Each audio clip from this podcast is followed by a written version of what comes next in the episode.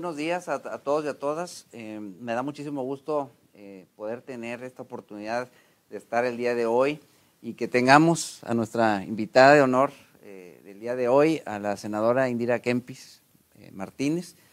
como ustedes recordarán, estas, estas, este programa que estamos llevando, esta, plática que vamos a llevar el día de hoy con la senadora, es alusión a nuestro programa eh, de, entrevistas que vamos a llevar a cabo en conmemoración del Día Internacional de la Mujer, el, día donde se conmemora el Día Internacional eh, de la Mujer para también eh, la erradicación de la violencia en contra de, las niñas y de las mujeres a nivel internacional.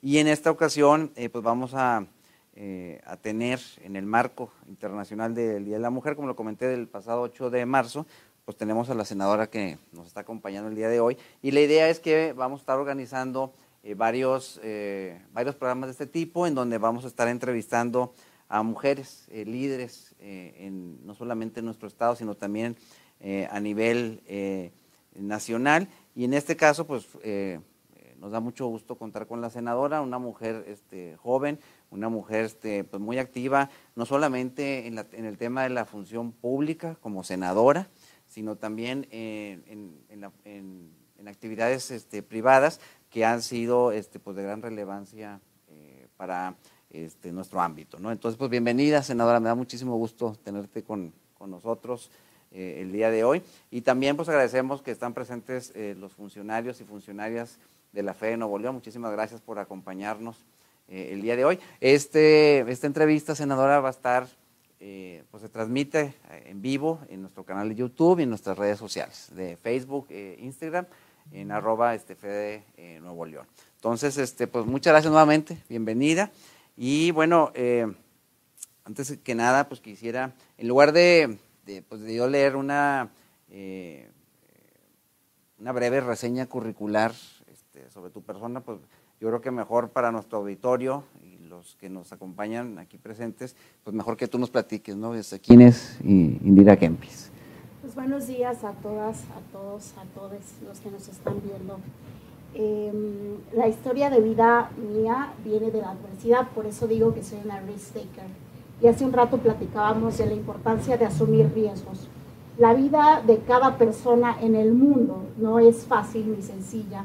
Cuando nos damos cuenta por ejemplo, aquí en México, que vivimos en un país en donde hay eh, brechas de desigualdad muy grandes, donde tenemos problemas, donde el Estado ha estado ausente para resolverlos.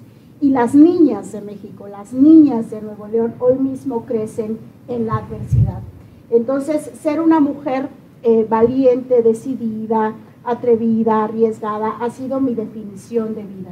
Primero, como una niña que quiso ser educada, porque yo vengo de una familia muy pobre, pero sí me acuerdo mucho que una de mis determinaciones de vida eran, yo quiero ser una mujer educada, quiero ir a la escuela, quiero ir a la universidad, quiero hacer un posgrado, quiero salir de México a estudiar, y esa fue, yo pienso, mi primera causa. Por eso digo que soy una tomadora de riesgos, porque hablar de ahora mismo las niñas que viven en pobreza, y de pensar en cómo pueden estudiar, pues te, enfrenta a un montón de retos. Y mi segunda manera de entender el riesgo fue siendo activista.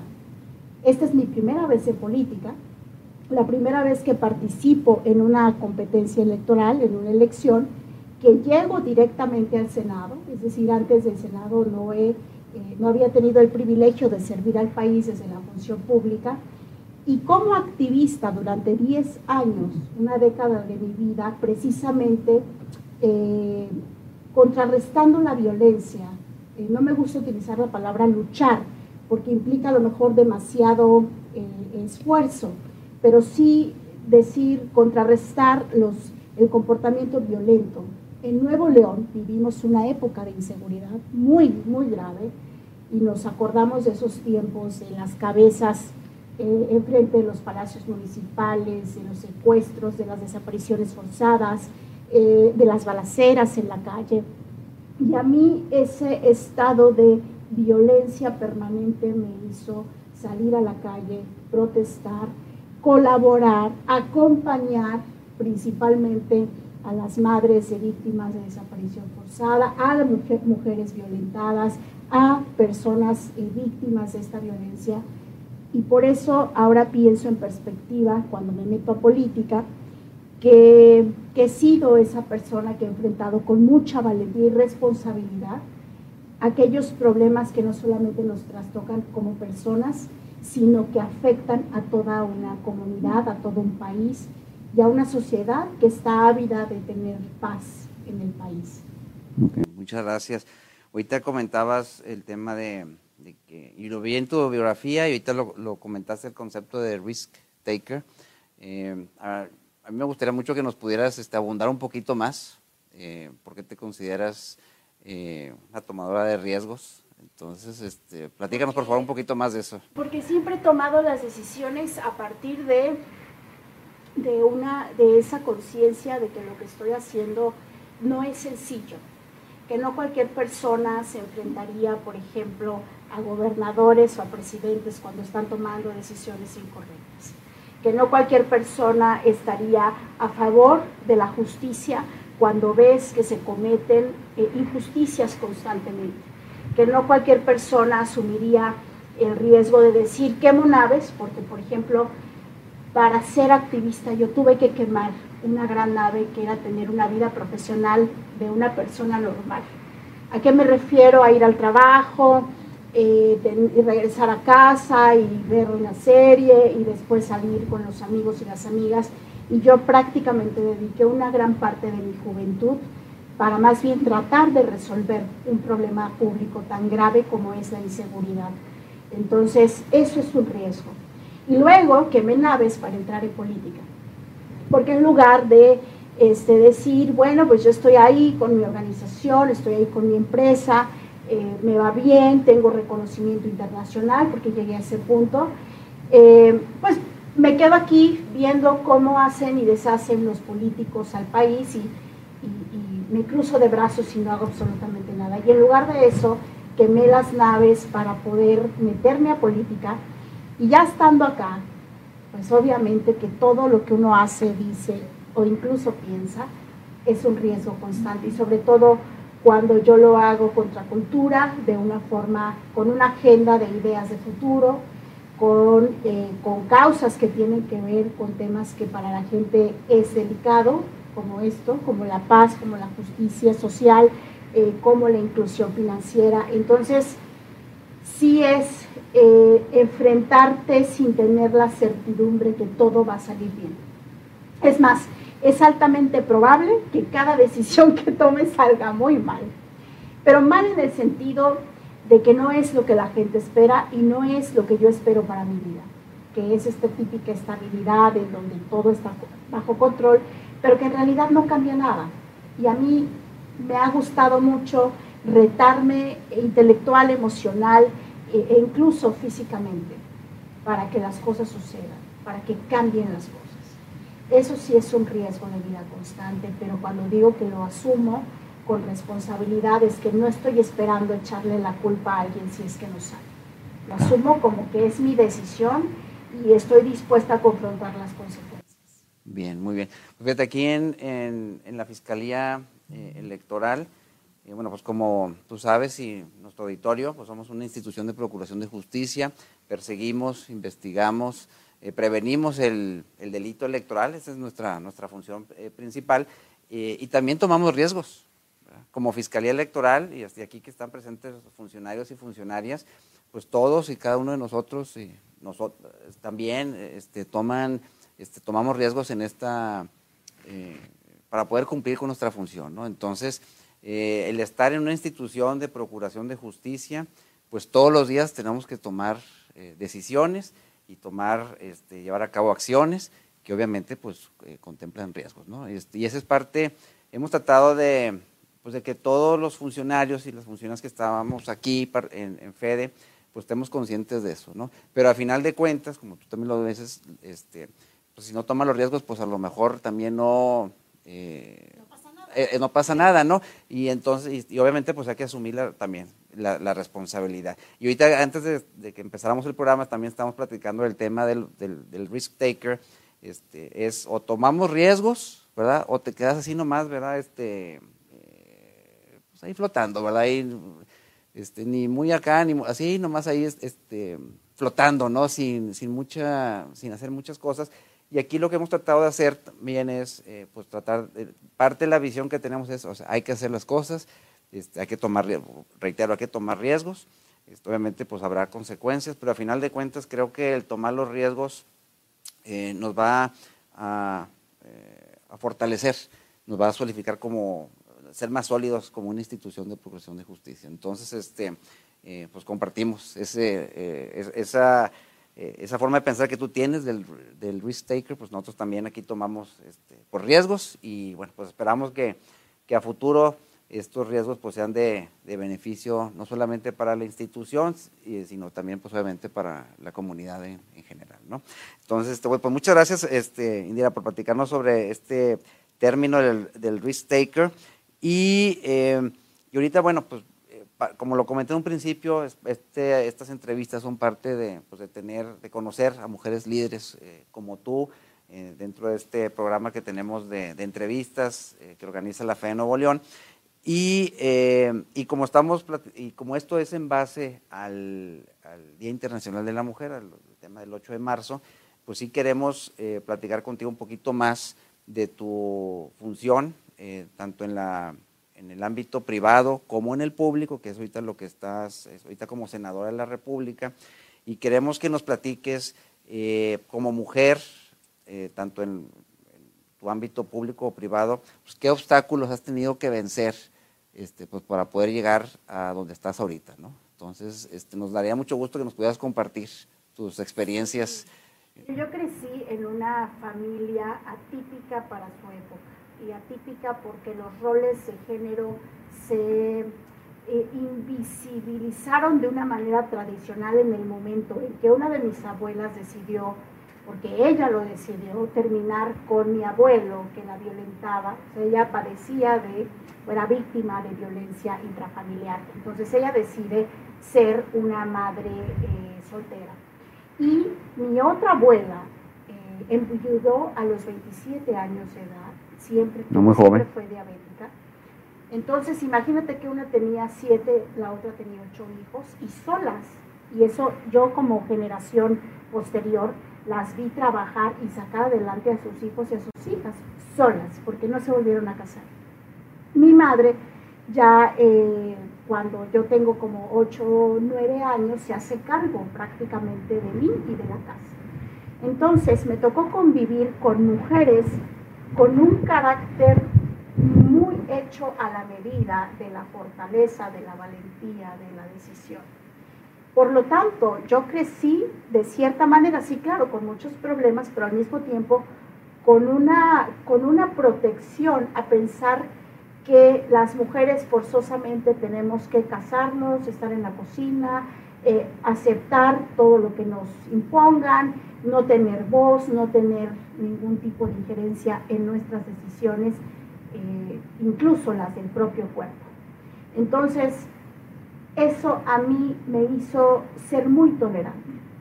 ¿Y a qué me refiero? Porque cuando yo salía a la escuela, al trabajo, trabajo y estudio desde los ocho años de edad, seguramente fui violentada muchas veces y ni cuenta me pero cuando digo mi cuenta me di, le pongo estas comillas porque probablemente era como la actitud de mis abuelas que decían, nada malo y nada bueno te tiene que pasar por ser mujer. Ellas lo sabían, o sea, sabían que uno sale a la calle y que las mujeres sí tenemos más eh, peligros o riesgos estando solas en la calle a las 12 de la noche que las que tiene un hombre. Eh, si sabían que es más probable que te acosen por ser mujer en el trabajo a que te acosen si eres hombre. Pero, pero siempre me inspiraron a ser una mujer bastante, eh, yo, digo, bueno, si a mí vienen y me, quieren hacer algo, pues yo, yo respondo, no me dejo. Pero con el paso del tiempo y cada vez más informada y leyendo más, esta conciencia del género llega hasta que hay gotas que derraman vasos. porque uno puede ser muy tolerante. Yo toda mi vida fui tolerante, estudié cosas de hombres, me metía eh, al fútbol, que se supone que era de hombres, nunca fui muy buena, entonces por eso estoy aquí, porque si no hubiera sido una gran futbolista. Entonces siempre retándome y teniendo un grado alto de tolerancia. Entonces cuando mis amigas venían y me decían, es que me hicieron y me... Ah, a mí nada más me enojaba y decía, ¿cómo es posible que no le diste, que no le regresaste tú? O sea, te pegó, ¿por qué, no, ¿por qué no saliste corriendo? ¿Por qué no se la regresaste? ¿O por qué no vamos ahorita y lo denunciamos? Esa era mi actitud, muy tolerante. Cuando llego a política, es la gota que derrama el vaso. Porque esto que yo decía que no me afectaba porque yo tenía el carácter suficiente como para responder, ahora resulta que estando en política, pues tengo compañeros que son misóginos, tengo conocidos que, violentan con mucha facilidad a las mujeres que participamos en política, tengo no conocidos en redes sociales que se la pasan diciendo eh, barbaridad y media, cosas que no tienen ni siquiera sustento, que hay toda una sociedad que a las políticas, sin conocernos de inmediato, somos, y lo digo con todas sus letras, prostitutas, amantes, eh, lo tienes porque seguramente, en fin, como una serie de cosas que... Sí, los estereotipos, ¿no? Este. Sí, estereotipos de género. Entonces, claro, los, los hombres de la política eh, siempre, eh, si son ladrones, pues le vas a decir es, es, un ladrón, pero la mujer de la política no solamente le vas a decir que es una ladrona o corrupta, eh, vas a volcar en ella estos estereotipos de género de tal manera que termina siendo tonta, prostituta, usada, etc. Cuando yo llego a política me doy cuenta que mi percepción no solo es mía, es decir, no soy la única que ha pensado que se le violenta en algún momento. Y que por más que responda, es decir, que por más que no nos dejemos, hay una sociedad cómplice que sigue siendo violenta. Entonces, eh, la política a mí me enseñó que existen más mujeres como yo, no solamente en el sentido de ser mujeres, sino que hemos tolerado demasiado, hemos aguantado demasiado. Y que en este momento histórico en, donde las nuevas generaciones hacen cada vez más eco y rompen estos paradigmas, nos están enseñando a las más grandes, porque yo estoy joven pero no estoy tan joven, em, nos están enseñando el valor de decir, tenemos que ver que el hecho de ser mujer en todo el mundo, porque no es exclusivo de Nuevo León y de México, ya de por sí nos pone una carga cultural que es difícil de vencer. Más la estructural, es decir, la violencia que se, ejerce en las instituciones del Estado, en la familia, en el trabajo, en todos los ámbitos en donde nos desenvolvemos. Entonces, por más fuerte que seas, por más valiente, por más, la violencia de género escala y rebasa. Y entonces es ahí cuando ahora veo a cada vez más mujeres que nos estamos como espejeando, ¿no?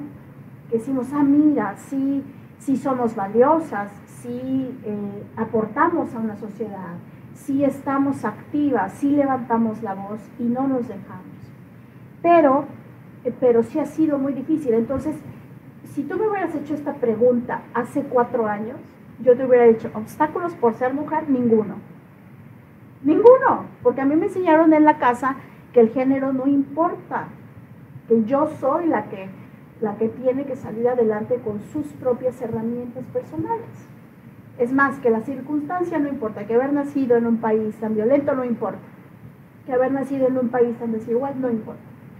Pero ahora, cuatro años después, estando en política, viendo la realidad de las mujeres de las comunidades y viendo la realidad de las mujeres políticas, me doy cuenta que el género sí porque nacer mujer en México, en Nuevo León, ya de, cajón te pone en un espacio en donde tienes que trabajar tres, cuatro, cinco veces más que un hombre.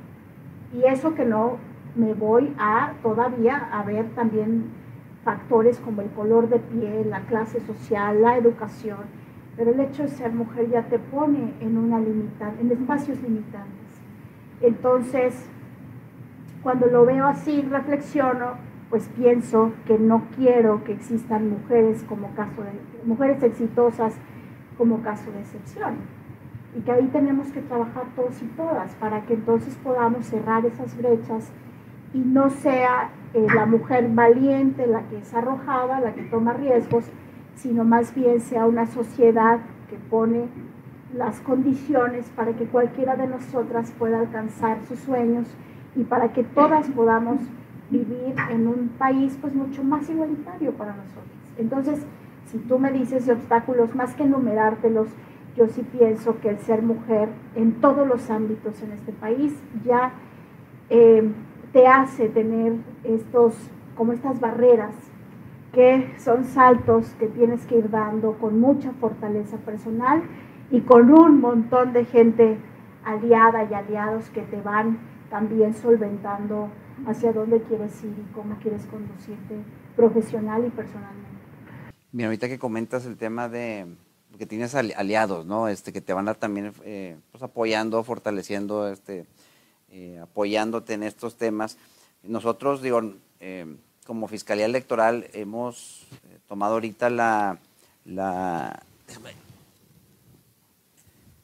desde que iniciamos, desde que inició la FE de Nuevo León, empezamos con tener dentro de nuestra agenda eh, el tema pues, de, erradicar ¿no? lo que es el tema de la violencia política en razón de género, que es un tema que nos corresponde a nosotros.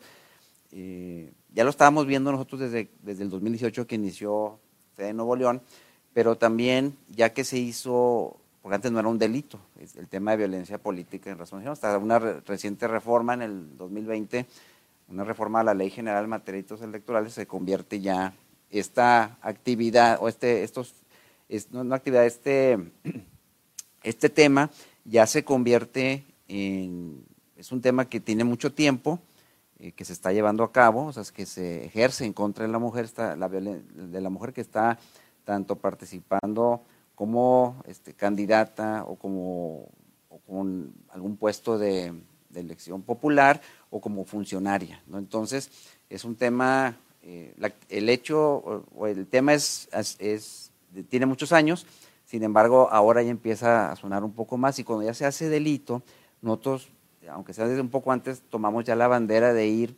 eh, tratando de prevenir el tema de la violencia política en nuestro género, porque lo consideramos también un tema, y creo que va un poquito ligado a lo que tú comentaste ahorita, que es un tema pues, cultural, ¿no? Este, tú has tenido obstáculos como mujer en el ámbito de la política, ahorita nos aclaraste hoy, sabes que en el ámbito privado, pues no, no hay obstáculos, pero ahorita que inicié en el tema de la política, ya empezaron a surgir varios obstáculos eh, relacionados con el tema de género, y nosotros lo hemos visto en el ámbito de la violencia política en razón de género. Ahorita tuvimos pues un proceso electoral 2021, recibimos eh, aproximadamente un poco más de 80 denuncias relacionadas con, eh, con temas de violencia política en razón de género, no solamente de hombres eh, violentando a mujeres, sino también de mujeres violentando a mujeres. O sea, también a veces, digo, tenemos asuntos de ese tipo, ¿no? De mujer en contra de mujer. Entonces, tenemos aquí en Fiscalía Electoral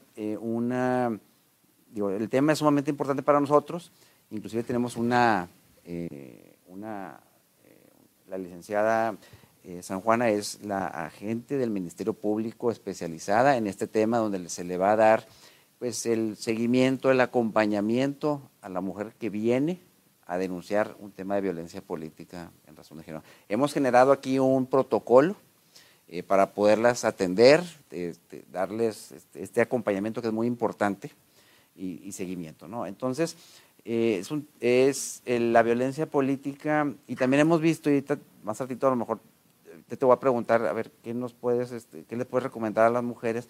Pero hemos visto también eh, que existe esa desconfianza.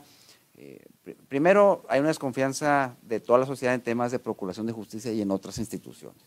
Y, en el, y si nos vamos enfocando más el tema de procuración de justicia, una fiscalía como esta, en el tema de violencia política también existe cierta desconfianza por parte de muchas mujeres que a lo mejor fueron violentadas y que no quisieran venir a denunciar. Entonces, nosotros tuvimos, y te puedo platicar, N eh, experiencias, anécdotas de mujeres que estuvieron ahorita en el proceso electoral 2021, en campaña, y, en donde fueron violentadas eh, no solamente eh, digo, en forma política o física o psicológica, sino también ya como candidatas que sufren algún tipo de violencia y posteriormente, inclusive un servidor, eh, pues las contactábamos. Oye, vimos en el periódico que viene esto, vimos en una red social que aparecieron estos insultos, estas fotos, eh, alguien subió, eh, tal, y te dicen, ¿sabes qué? Yo no quiero denunciar, yo no quiero ir a denunciar. Este, ¿Por qué? Porque al final de cuentas, la, algunas mujeres sienten que van a, la violencia no va a cesar y a lo contrario les va a ir peor, sobre todo si son candidatas, porque les van a decir, este, a lo mejor, pues no aguantas, y si quieres estar en esto y no, no puedes, este,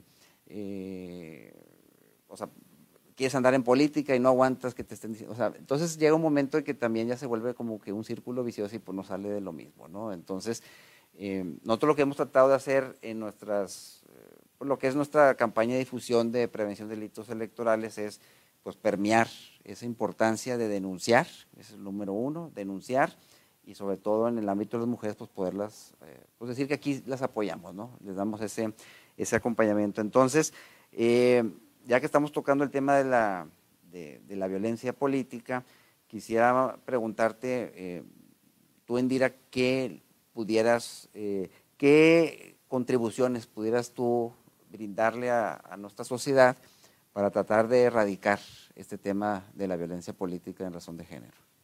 Hace, hace un rato comentábamos, eh, de hecho fue parte de los debates y las discusiones para poder eh, hacer la, la, definición del delito de violencia política en razón de género.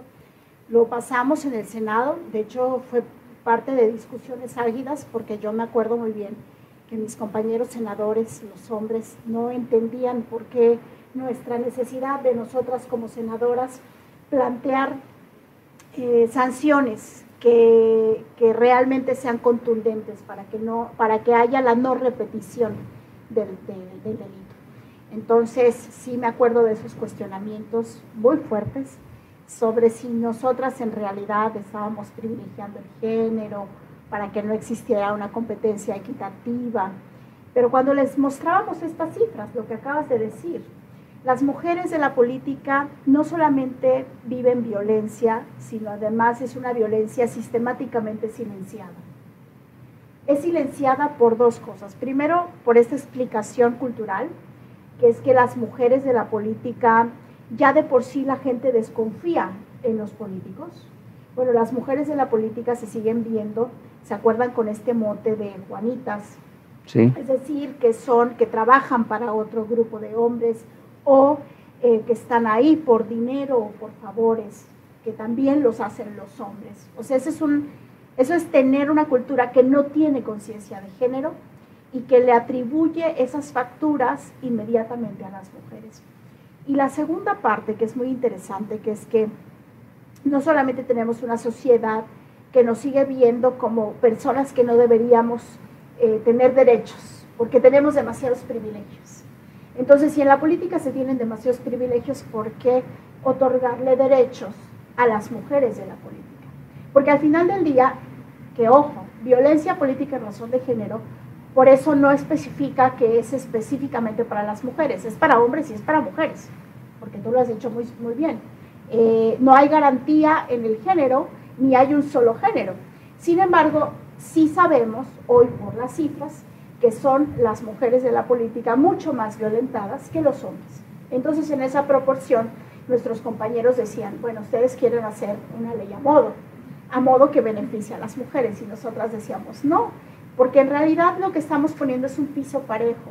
Si somos las mujeres más afectadas y silenciadas, lo indispensable sería que las sanciones estén alrededor precisamente de una contribución a una competencia justa, la competencia justa, ¿qué significa? Que no haya violencia en la competencia. Es nada más eso.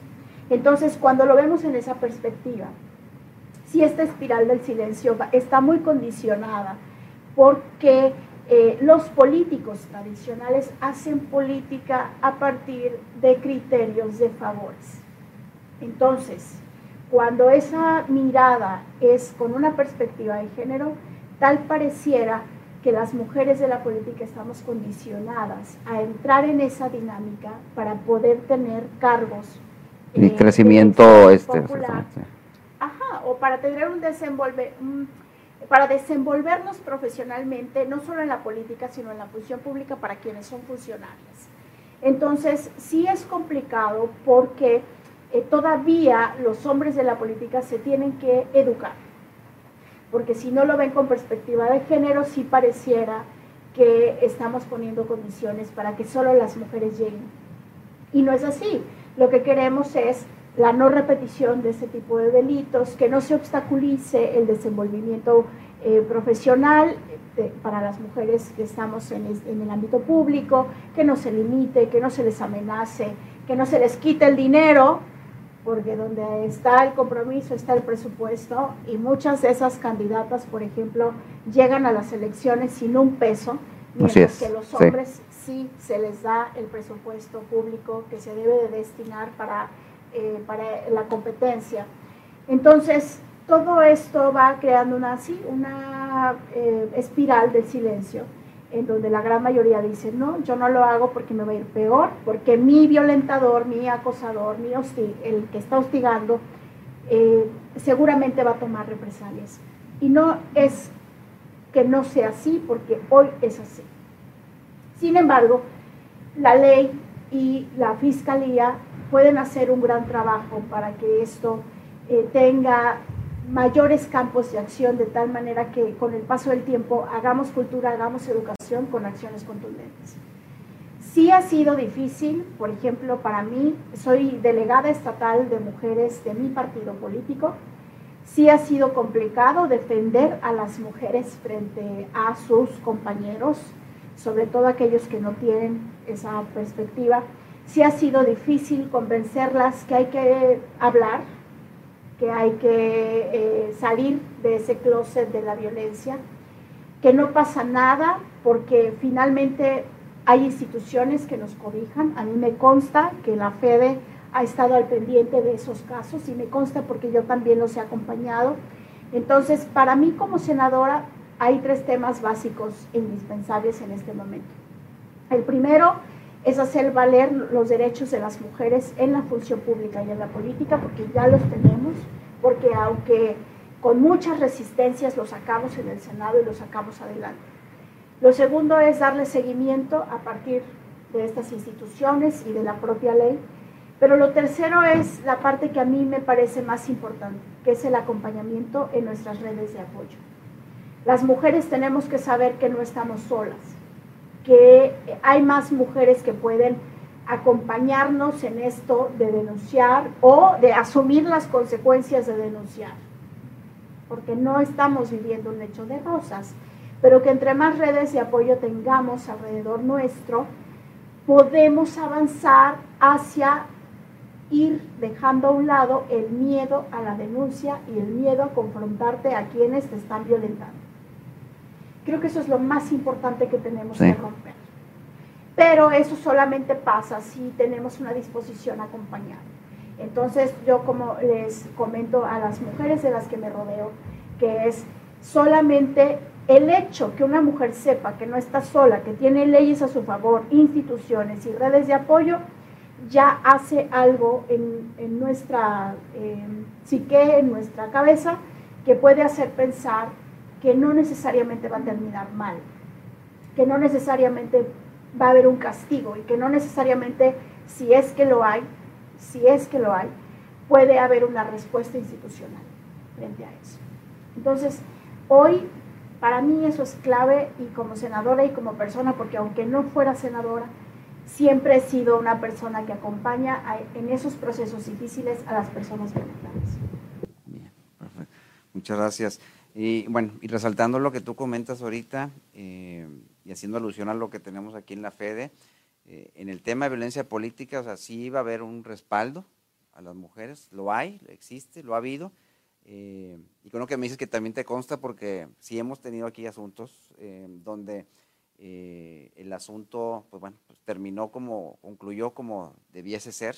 Entonces sí le estamos dando esa, ese acompañamiento a, las víctimas, que nos, a las mujeres que, nos, que vienen y denuncian, y tratamos también de, pues, de, de mostrarles que pueden confiar en nosotros. Entonces va a haber un acompañamiento y además de las redes de apoyo que tú bien comentas que son bien importantes, en donde tú has formado parte de esa red de apoyo porque sabemos que los asuntos que hemos tenido aquí, has estado tú acompañando también a, las compañeras. Eh, tenemos, hay una institución que las puede respaldar y esa es la Fe de Nuevo León. Además, fíjate, además de eso, no solamente tienen, eh, lo voy a comentar, no solamente tienen el respaldo de la FEDE, sino también hay asuntos, de pero hay instituciones como el Tribunal Electoral que también eh, entonces eh, emite sentencias sobre temas de violencia política y está el tema también de la Comisión Estatal Electoral. Entonces, el trípode electoral, lo que es las la instituciones administrativas, eh, jurisdiccional y penal electoral, pues en los tres trabajamos en conjunto para poder pues, acompañar a la víctima y que a final de cuentas tenga esa, ese respaldo y que a, final de cuentas pues haya una sanción. Para, la única forma, yo creo que además de ser una, creo que hay dos formas de poder combatir este tema de la violencia política en razón de género. Uno es el tema de la prevención, que haya prevención constante y eh, eh, haya conciencia en la denuncia y obviamente en su caso, en el, eh, pues también a veces se requiere una sanción, ¿no? Para que la gente, pues, obviamente que haya ya, la, gente empiece a estar consciente de que pues, hay consecuencias legales y que se tienen que atender a ellas en caso de que pues, lleguen a, cometer algún ilícito, en este caso como es el tema de violencia política en razón de género. Eh, senadora, eh, antes de, concluir, tengo una pregunta más eh, al, respecto, pero quisiera, antes de llegar a esa pregunta, quisiera ver, quisiera invitar a los funcionarios y funcionarias de la FEDE que se encuentran este, con nosotros el día de hoy, que nos están acompañando, a que por favor de viva voz pudieran hacerle alguna pregunta eh, a la senadora. Eh, eh, por favor, no sé si hay alguien este, que tenga interés de poderle hacer una pregunta a la senadora, sobre todo por los temas que nos ha venido comentando al respecto. A ver, ¿a quién se anima? ¿A quién se anima? Buenas tardes. Preguntarle esta parte del, del activismo que usted realizaba viéndola ahora desde el punto de vista de, su cargo como senadora, ¿falta más activismo, falta más política? ¿En qué, en qué parte usted sentía que tenía más impacto respecto a su objetivo? Siempre va a ser la política, porque las decisiones de la vida pública la toman los políticos. Desde la sociedad civil uno puede incidir todo lo que quieras, pero he encontrado que finalmente la función pública que, ahí cabemos muchos políticos, es, una, es un servicio. Y en ese servicio tomas decisiones en representación de, gente que ni conoces. Entonces, para mí la política, y por eso también es importante este, este derecho a tener, un, tener acceso a una vida libre de violencia como mujeres y hombres de la política, porque conforme pase estos momentos históricos de cambio, que también vienen relevos generacionales en el país, en la política, es muy importante entender que cada vez más mujeres vamos a estar en este ámbito. Cada vez más mujeres vamos a representar a la gente, cada vez más vamos a estar en la función pública, respondiendo y tomando decisiones de la vida pública. Entonces, en función de eso, es muy importante eh, trabajar este, este tema, pero también en función de eso, darle su valor al activismo, como, como bocinas, como, como algo que podemos hacer visible para que todo el mundo escuche y entienda. Pero al final, el que toma las decisiones es aquel que firma. Así es. Aquel, que firma, aquel que vota, la persona que lo haga toma las decisiones. Entonces, sí es muy importante que la gente sepa la importancia de, por eso, de acercarse y de informarse de la vida pública, en manos de quién dejamos la vida pública. Y por eso también muchas mujeres desde el Senado también hemos hecho activismo eh, en favor de que hemos tenido campañas para denunciar públicamente a violentadores y abusadores de la política. Y de decir, este no puede ir ahí porque tiene casos de violencia. y lo sentimos mucho. Y ahí hacemos mucho activismo también. Hacemos uso de nuestra voz, pero al final eh, la persona que firma y vota es la responsable, por lo tanto, la política sigue siendo el vehículo para impactar socialmente o la función pública. Claro, claro. Este, gracias, Pepe. Eh, ¿Alguien más quisiera hacer? Sí, adelante, licenciada.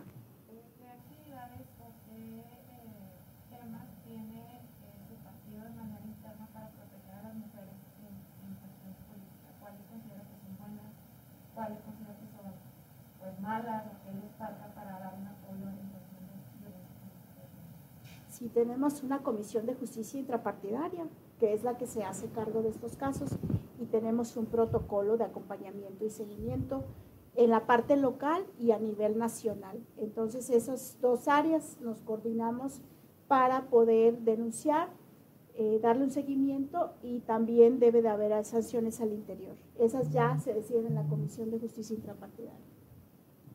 Perfecto. Este, ¿Alguien más tuviera alguna pregunta para la senadora? Adelante. Buenas tardes. ¿Cuál ha sido su, logro principal y qué hizo para, para lograr? Mi logro fue haber llegado al Senado de la República sin tener los compromisos que todo mundo tiene. y lo digo abiertamente porque Em, en la política normalmente a veces por eso la gente se paraliza y no puede hacer cosas que son muy contundentes, porque tienen compromisos.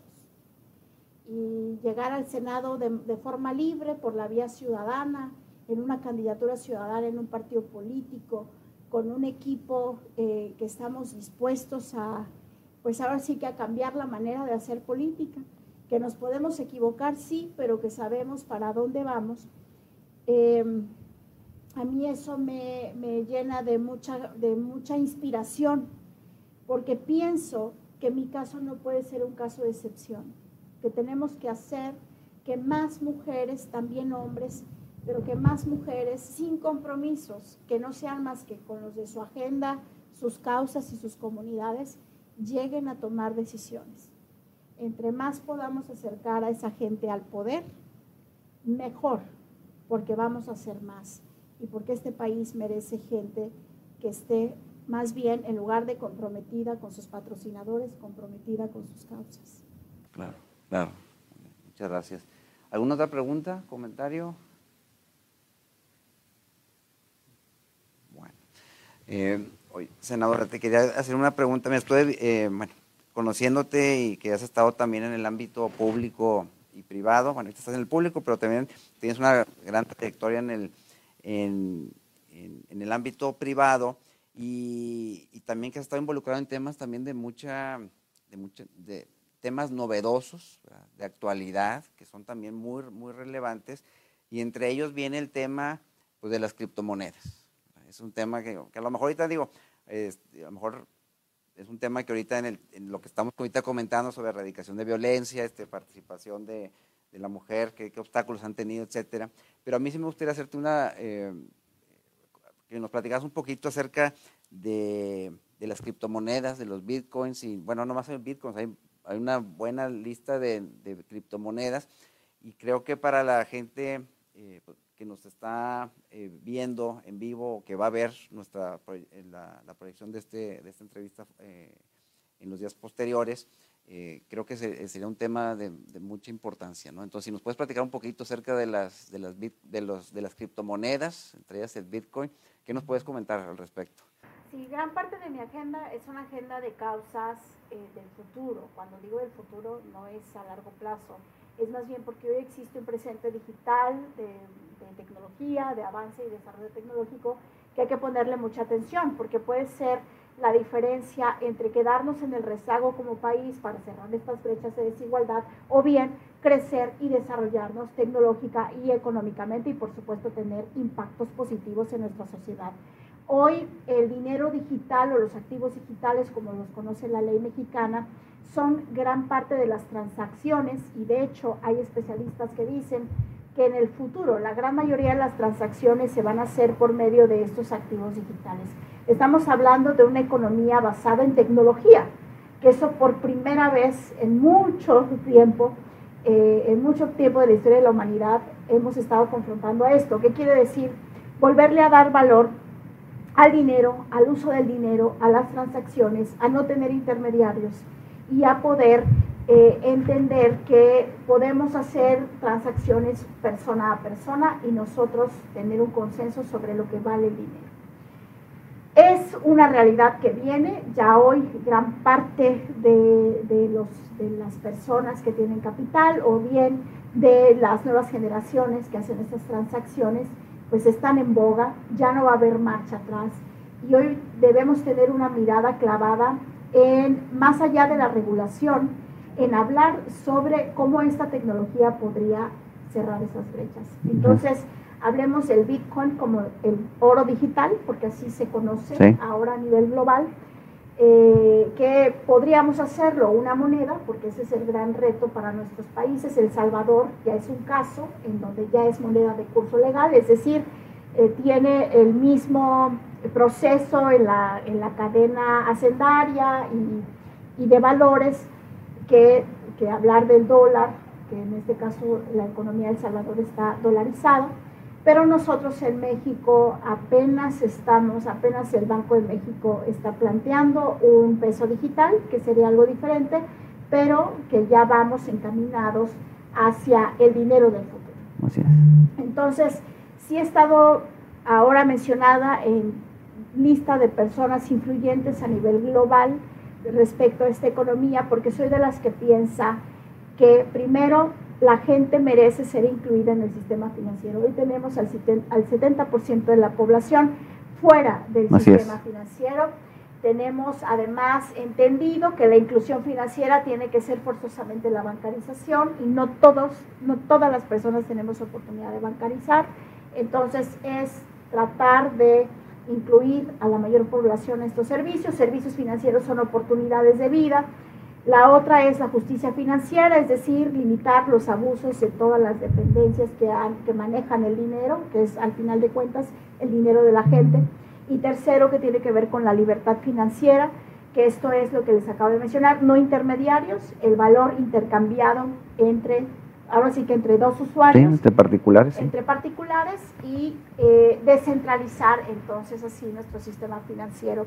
Toda esta explicación para decirles que el Bitcoin eh, es hoy ya una realidad en el mundo eh, y si vamos a ver la parte social, va encaminada ahí a libertad, inclusión y justicia financiera para la gente. Es el dinero no del Estado, no de las corporaciones, el dinero de la gente, el que hoy podría abrirnos un espacio de nueva conversación, pero más que nada de nuevas oportunidades. Entonces he estado muy metida en cómo podría ser este futuro de plantear una criptoeconomía con, eh, con monedas de curso legal entendidas que ahora se entienden como activos digitales meramente. Y sí eh, encaminar los derechos emergentes en función de estas nuevas tecnologías. Entonces prácticamente he estado muy, muy versada en eso, he estado versada en defender a las comunidades tecnológicas de emprendedores porque también tienen, toman riesgos y al, al asumir riesgos tienen algunos obstáculos del sistema financiero o de nuestro Banco Central. Entonces me he dedicado también a defender a esta comunidad de tecnólogos y tecnólogas. Y a mí, contundentemente me queda claro que no podemos negar el futuro al que vamos. Y así como decimos que sin mujeres no hay democracia, sin mujeres no hay posibilidades de desarrollo, sin mujeres ya no podemos avanzar como país, hoy también podríamos decir que sin tecnología, sin tecnología sobre el dinero, eh, no vamos a poder crecer y por lo tanto hay que resarcir el rezago. Entonces por eso me han visto muy, muy, muy clavada en no solamente conocer, en defender, en estar, en proponer nuevos derechos, que esa es la parte interesante para quienes les gustan las leyes, porque es, innovador, es innovación legislativa sobre qué podemos hacer al respecto y, eh, y sobre todo porque yo sí soy eh, de las que piensa que viniendo de la pobreza, soy de las que piensa que no somos las, las personas que, que, hemos pasado por la pobreza, no somos víctimas, somos posibilidad. Entonces, al ser posibilidad, necesitamos encontrar alternativas para que la gente esté incluida en el sistema financiero. Bien, perfecto. Mira, se me hace muy interesante este tema que tú comentas de, que la gente deba estar eh, involucrada en el tema financiero y sobre todo porque yo estaba viendo unas, eh, estadísticas del INEGI prácticamente, ¿sí? del INEGI eran, en donde eh, creo que el 85% de la población que maneja, que se maneja con, efectivo, este, hace transacciones, en caso cuando lo llegan a, realizar, de no menos, no, más de 500 pesos. O sea, la verdad, hay mucha gente que maneja pues, muy poco recurso y que entre ellos, eh, o sea, cuando van a hacer una transacción, este, pues no es mayor a, a 500 pesos, ¿verdad? Entonces, el que se estén involucrando creo que ya cuando se involucran ya en temas de intermediarios y eso, pues obviamente ese dinero se va mermando y como tú dices, la brecha entre que la gente eh, se pueda, que use efectivo, eh, a estar ya más relacionado con la bancarización, pues hay una, una brecha muy amplia, ¿no? Entonces, eh, digo, verdad que se me hace muy, muy interesante la, la, visión que traes ahorita, sobre todo en el tema de, de, de esto de las criptomonedas, y sobre todo de ir también, porque también tiene que haber un tema de, de, orden, ¿no? Y de regularización, ¿no? De que la gente se usa mucho efectivo eh, y creo que eso también ha generado un poco de, creo yo, conflicto ahí de temas monetarios, ¿no? Pero este, la verdad que te, reconocemos, esa, bueno, felicidades por estar en esos temas que creo que son, de, como lo comenté un principio, de actualidad, este, de relevancia y que creo que muchos más debemos estar involucrados más en esos temas, ¿no? Este, muchas gracias, felicidades. Eh, mira, ya... Eh, ya es momento de que, de, que cerremos ¿no? esta, esta entrevista. Y para concluir, eh, eh, te quisiera preguntar o pedirte, más bien dicho, que nos pudieras dar un, pues un mensaje en, el marco de la conmemoración del Día Internacional de, la Mujer. ¿Qué, ¿Qué, nos puedes decir para pues, concluir esta entrevista? Pues primero, muchísimas gracias porque ustedes, quienes hacen el, el trabajo de esta institución, tienen una responsabilidad muy grande cuando hablamos de, la violencia y esta parte de denunciar y cómo es que le podemos dar un seguimiento puntual para que la gente eh, tenga acceso a la justicia en materia electoral. Me parece que es importante, uno, reconocer nuestra responsabilidad, eh, dos, no solamente reconocerla, sino seguirnos retando eh, constantemente, porque estos son problemas de los cuales se van a seguir abordando en la medida en que más mujeres entren a las competencias electorales, entren a la función pública y estén tomando decisiones de la vida pública del país y de Nuevo León.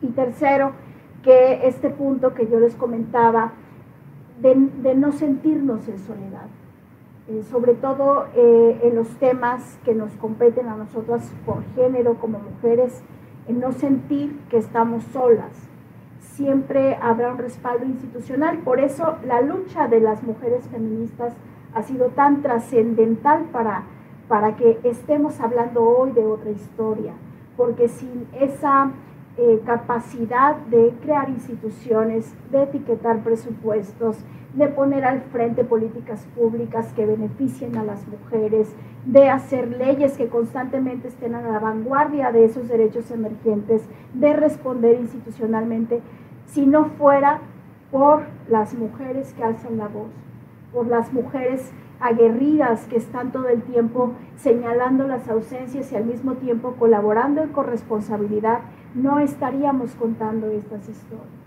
Entonces sí es muy importante que cada mujer de Nuevo León no se sienta sola en su, eh, en su respuesta frente a las violencias. Siempre vamos a estar aquí en el sentido de que habemos personas que nos tomamos en serio la función pública, que nos tomamos en serio el servicio público y que sabemos que se nos necesita en una lucidez y en una claridad de que yo insisto, quien no quiera negar que las mujeres somos una parte preponderante del futuro, pues está, en el, está viviendo en el rezago y en el pasado.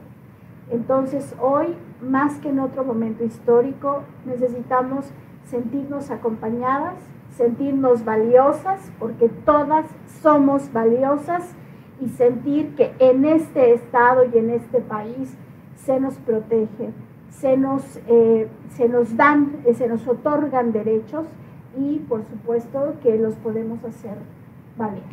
¿Y, para qué? Pues para que vivamos una vida libre de violencia, para que tengamos oportunidades económicas y de crecimiento profesional, para que tengamos igualdad salarial, para que nuestros hijos e hijas puedan también tener entornos pacíficos, entornos en un medio ambiente sano, en fin. Que, eh, que desde el Senado al menos nos tocó jurar eso, nos tocó jurar velar por la Constitución y hacerla valer. Y bueno, pues ese es el trabajo que hacemos para hombres, para mujeres, pero si hablamos de mujeres, para que las mujeres tengan un futuro digno. Y yo siempre cierro pensando en, como dice la vicepresidenta de Estados Unidos, la primera mujer vicepresidenta eh, afrodescendiente, Kamala Harris, que dice que las niñas nos están observando. Entonces, este futuro está condicionado a qué tanto están observando las niñas de hoy que nos permitan hacer compromisos hacia el futuro con nuestras comunidades y con las mujeres. Perfecto. Pues muchísimas gracias, senadora. Me da muchísimo gusto este, haber podido tener esta oportunidad de platicar contigo y sobre todo que eh, eh, nuestro auditorio eh, pues nos, está, nos está viendo y que hayan tenido esta oportunidad también ellos de poderte conocer aún más y de escucharte. Y obviamente la idea de aquí es que pues nuestro auditorio tome las ideas este, muy importantes que nos comentaste el día de hoy. Y nuestro más, eh, digo, a nombre de la fe de Nuevo León, nuestro más amplio reconocimiento, senadora, por tu, eh, por tu eh, labor, por tu visión, sobre todo tu visión de lo que tienes ahora, que nos estás platicando y que obviamente pues, estás ahorita este, concretando en, la, en, el Senado de la República. Entonces, este, pues, muchísimas gracias, muchas felicidades y te reiteramos nuestro agradecimiento por acompañarnos el día de hoy. gracias a todos ustedes. Hombre, gracias, eh, gracias a ti. Y bueno, pues despedimos a, la senadora y a nuestro auditorio que nos están viendo en nuestras redes sociales y en nuestro canal de YouTube de la Fe de Nuevo León. Muchísimas gracias y muy buenas tardes a todos y a todas.